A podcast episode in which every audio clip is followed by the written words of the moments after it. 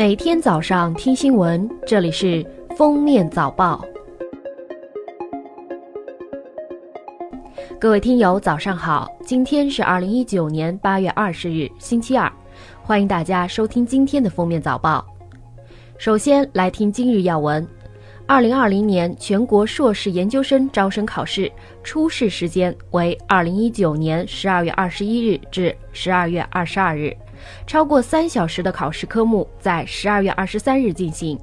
其中网上报名时间为十月十日至十月三十一日，每天九点到二十二点；预报名时间为九月二十四日至九月二十七日，每天九点到二十二点；十二月十四日至十二月二十三日，考生可凭网报用户名和密码登录研招网，自行下载打印准考证。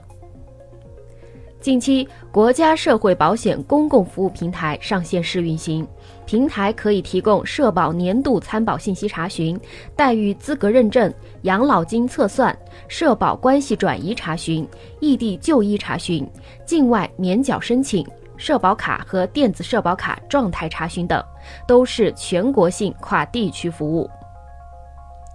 国泰航空十九日在官网发布旅游提示，由于香港机场管理局加强了安保措施，该公司设于香港国际机场的销售柜台暂停售票，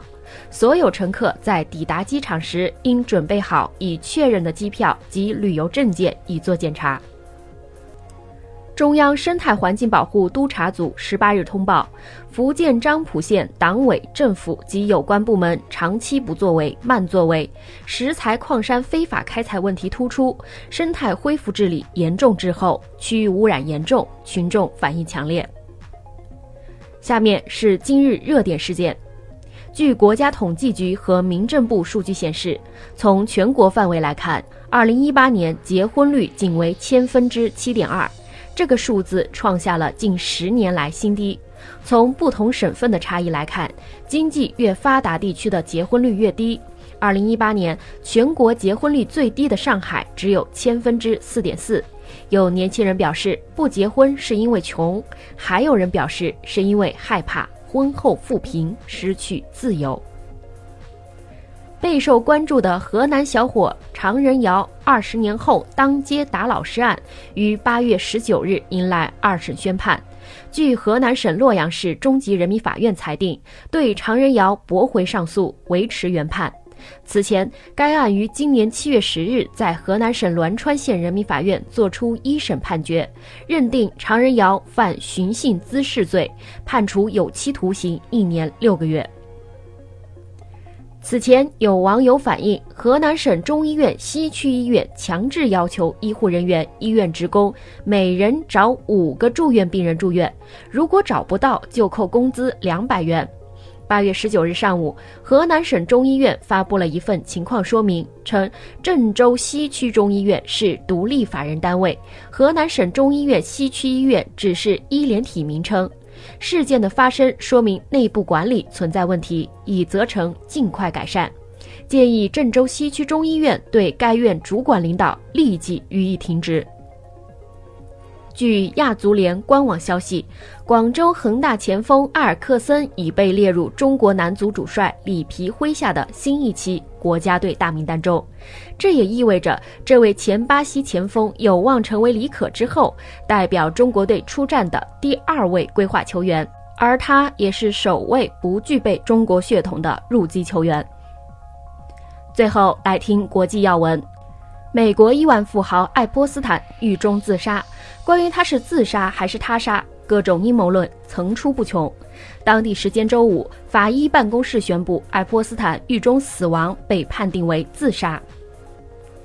英国海外领地直布罗陀当局十八日拒绝美国要求其继续扣押伊朗油轮“格雷斯一号”。直布罗陀当局当天发表声明说，不会遵从美国的要求，从而发出新的拘捕令，因为美国对伊朗的制裁措施不适用于欧盟。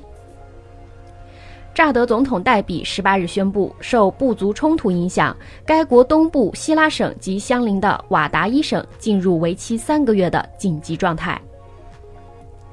美国全国广播公司和《华尔街日报》十八日公布的最新民意调查结果显示，近三分之二美国人支持自由贸易，这一比例创历史新高。